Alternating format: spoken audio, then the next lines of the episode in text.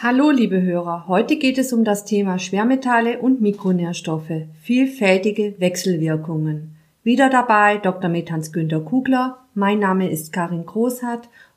Wir sind vom Diagnostischen Zentrum für Mineralanalytik und Spektroskopie aus Marktheidenfeld.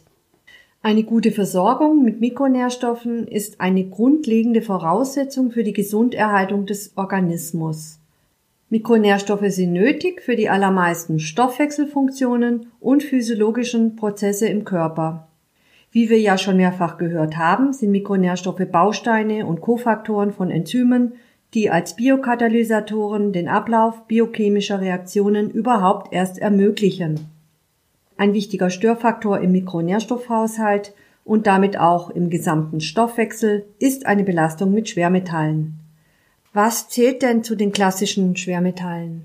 Toxische Metalle sind die klassischen Schwermetalle wie Blei, Quecksilber, Arsen, Cadmium, Mangan, Zinn und andere.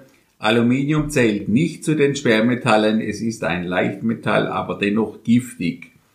Meist wird der Begriff Schwermetalle als Synonym für toxische Metalle verwendet. Toxische Metalle kommen über verschiedene Wege in den Körper, haben aber im Organismus keine lebensnotwendigen Funktionen wie etwa die Spurenelemente. Ganz im Gegenteil, sie haben einen toxischen Effekt. Der sich wie auswirkt? Schwermetalle können zum Beispiel Mineralstoffe und Spurenelemente von ihren Transportproteinen verdrängen. Sie besetzen auch die stoffwechselaktiven Zentren in den Enzymen und führen dadurch zu einem Verlust der Enzymaktivität. Dies beeinträchtigt natürlich entsprechende Stoffwechselreaktionen und kann mit gesundheitlichen Folgen einhergehen. Neben Enzymblockaden erhöhen Schwermetalle auch die Entzündungsaktivität, können zu Gewebeschäden führen, beschädigen die Blut-Hirn-Schranke und bewirken einen vermehrten oxidativen Stress. Häufig ergänzen sich die Schwermetalle in ihrer Giftigkeit. Bereits kleinste Spuren an Schwermetallen können erhebliche gesundheitliche Störungen nach sich ziehen. Man kann heute davon ausgehen, dass Schwermetalle in beträchtlichem Umfang an der Entstehung von Zivilisationskrankheiten beteiligt sind. Inwiefern können Mikronährstoffe die Giftigkeit der Schwermetalle kompensieren? Eine gute Versorgung mit Mikronährstoffen ist ein wichtiger Schutzfaktor gegen toxische Metalle. Die entsprechenden Bindungsstellen in den Enzymen können dann nicht ohne weiteres von toxischen Metallen besetzt werden. Auch die Aufnahme von Schwermetallen aus dem Darm ist dann vermindert. Was kann man machen, wenn eine Belastung mit Schwermetallen nachgewiesen wurde? Wenn eine Belastung mit Schwermetallen nachgewiesen wurde, geht es natürlich zunächst darum, eine weitere Aufnahme von Metallen zu verhindern. Außerdem sollte eine geeignete Ausleitungstherapie zum Einsatz kommen. Wichtig ist vor allem auch eine Optimierung der Mikronährstoffversorgung. Dabei muss besonders auch auf die Gegenspieler der entsprechenden Schwermetalle geachtet werden. Arsen kennt man aus den Krimis als probates Giftmittel. Aber auch in letzter Zeit ist Arsen ein Thema. Der Verbraucherschutz warnt vor zum Teil erheblichen Arsenkonzentrationen in Reis und Reisprodukten. Das ist richtig. Man weiß zum Beispiel, dass in Südostasien das Grundwasser sehr arsenbelastet sein kann und entsprechend sind auch die Anbauflächen für Reis dann arsenbelastet. Quellwässer aus bestimmten Gebirgsregionen können arsenbelastet sein, zum Beispiel in den Alpen, im Wallis, ebenso wie Fische und Meeresfrüchte. Eine Arsenaufnahme kann auch durch eine berufliche Exposition erfolgen.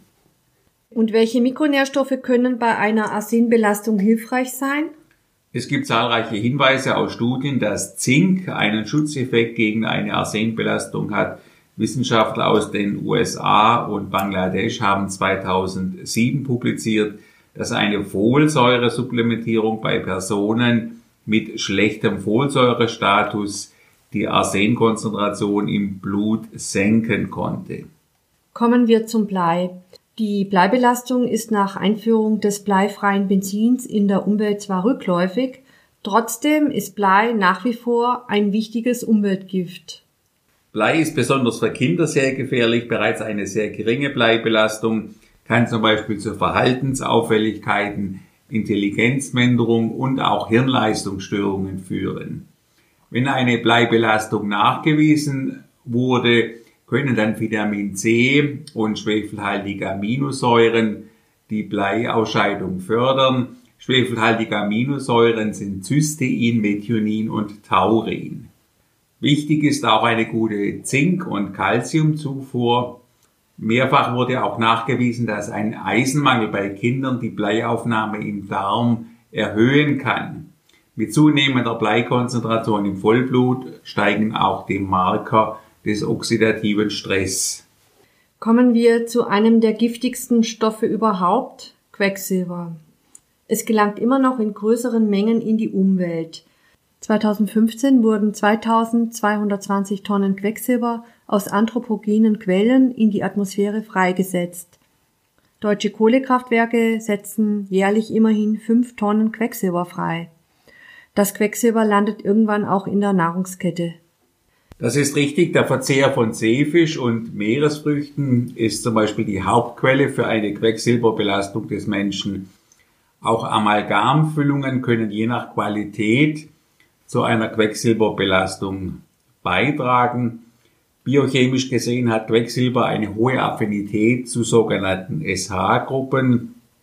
Es verdrängt gerne Spurenelemente in Enzymen und führt dadurch zu deren Inaktivierung. Quecksilber hat zahlreiche Wechselwirkungen mit anderen Mikronährstoffen, deren Stoffwechselaktivität dadurch gestört wird oder einen Mehrbedarf erzeugt. Quecksilber führt zum Beispiel zu einer beschleunigten Entleerung der Calciumspeicher. Calcium wiederum hat einen gewissen Schutzeffekt gegen die toxischen Wirkungen von Quecksilber. Das ist natürlich ein Teufelskreis. Das kann man schon so sagen. In geringerem Umfang ist dies auch für Magnesium der Fall. Auch Zink, Kupfer und Eisen können die toxischen Effekte von Quecksilber vermindern. Es bestehen auch Interaktionen zwischen Quecksilber und Vitamin B1. Vitamin D könnte dazu beitragen, Quecksilber aus dem Gehirn zu entgiften. Wir sehen also besonders am Beispiel des Quecksilber, dass es sehr viele Wechselwirkungen gibt und dass zum Beispiel die Mikronährstoffversorgung einen enormen Einfluss auch auf die Giftigkeit von Quecksilber hat. Die Belastung der Umwelt mit Aluminium nimmt ja auch immer mehr zu. Ja, also in Lebensmitteln oder auch in bestimmten Kosmetika können doch erhebliche Mengen Aluminium stecken. Das Bundesinstitut für Risikobewertung warnt, dass aus den unterschiedlichen Quellen die wöchentlich tolerierbare Aufnahmemenge schnell erreicht werden kann. Aluminium ist grundsätzlich in immer mehr Artikeln des Alltags vorhanden. Man muss auch wissen, dass äh, durch die Säurebelastung in den Böden die Aluminiumfreisetzung erhöht wird. Und das heißt dann, die Pflanzen nehmen es auf? Ja, genau, wenn also mehr Aluminium verfügbar ist, dann wird es auch von der Pflanze vermehrt aufgenommen. Hat Aluminium nicht auch doch positive Funktionen im Stoffwechsel? Es sind bisher keine bekannt. Aluminium ist das dritthäufigste Element der Erdkruste, also ein sehr häufiges Element aber es sind keine physiologischen Funktionen bekannt. Bekannt ist dafür, dass Aluminium den Stoffwechsel vieler anderer Mikronährstoffe stört. Ein Kalziummangel und eine niedrige Magnesiumaufnahme erhöhen zum Beispiel die Resorption von Aluminium. Eine niedrige Eisenzufuhr führt ebenfalls zu einer verstärkten Aluminiumaufnahme. Welche Folgen hat eine erhöhte Aluminiumaufnahme? Zunächst hat Aluminium verschiedene toxische Effekte im biochemischen Bereich. Es kann also bestimmte Stoffwechselreaktionen stören.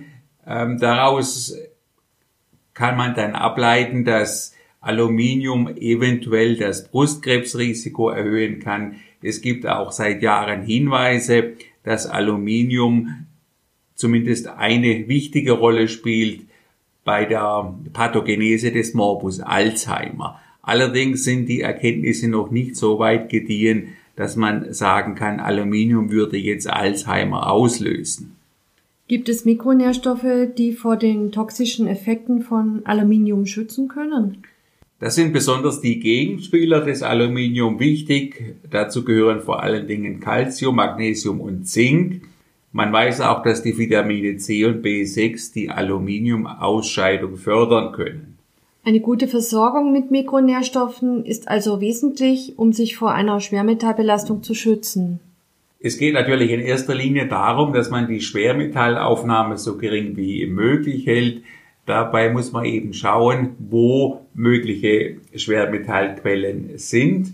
In zweiter Linie geht es dann darum, dass man die Mikronährstoffversorgung optimiert. Dazu ist es sinnvoll, dass man sowohl die Mikronährstoffe wie auch die Schwermetalle im Blut bestimmt, weil eine Schwermetallbelastung und auch Mikronährstoffmängel eben nur durch eine entsprechende Laboruntersuchung erkennbar sind. Und solch eine Mikronährstoffanalyse bzw. Schwermetallanalyse kann man im Diagnostischen Zentrum für Mineralanalytik und Spektroskopie in Marktheidenfeld machen lassen.